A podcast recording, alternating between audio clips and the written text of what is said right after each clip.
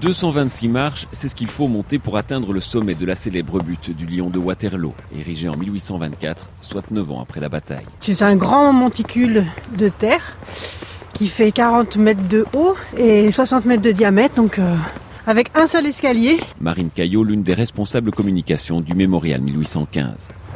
Voilà, donc là on est en haut de la butte, on reprend son souffle. On reprend son souffle et surtout on découvre un panorama à 360 degrés du champ de bataille.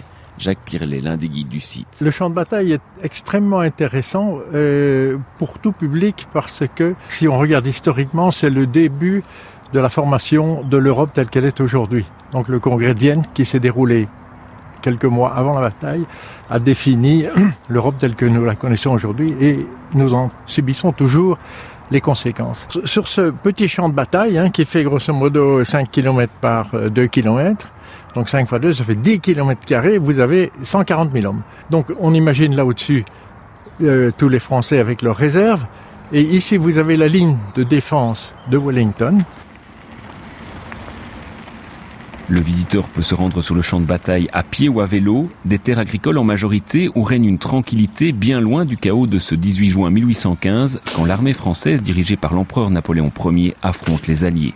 Ils sont composés de Britanniques, d'Allemands et de Néerlandais, des Alliés rejoints par l'armée prussienne dans l'après-midi. Arnaud Springel participe aux animations organisées lors de la saison touristique. donc en réalité, une bataille à l'époque, c'est quelque chose de très confus. On n'y comprend pas grand-chose car on y voit pas grand-chose et on entend très mal.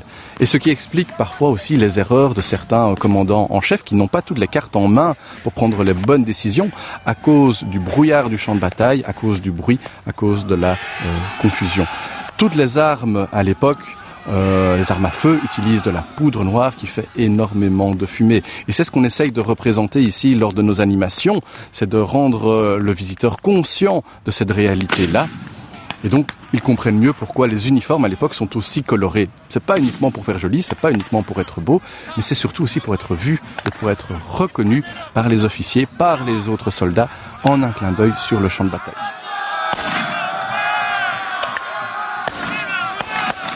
Les combats feront plus de 11 000 morts, de nombreux cadavres sont encore enfouis sur le champ de bataille. Un champ de bataille qu'Antoine Charpagne, responsable culturel du site, traverse régulièrement en calèche pour rejoindre la ferme d'Ougoumont un lieu que les troupes anglaises de Wellington défendront avec acharnement. En fait, si Wellington perd cette ferme-là, il va se faire déborder après et se faire couper ses lignes de retraite par les Français.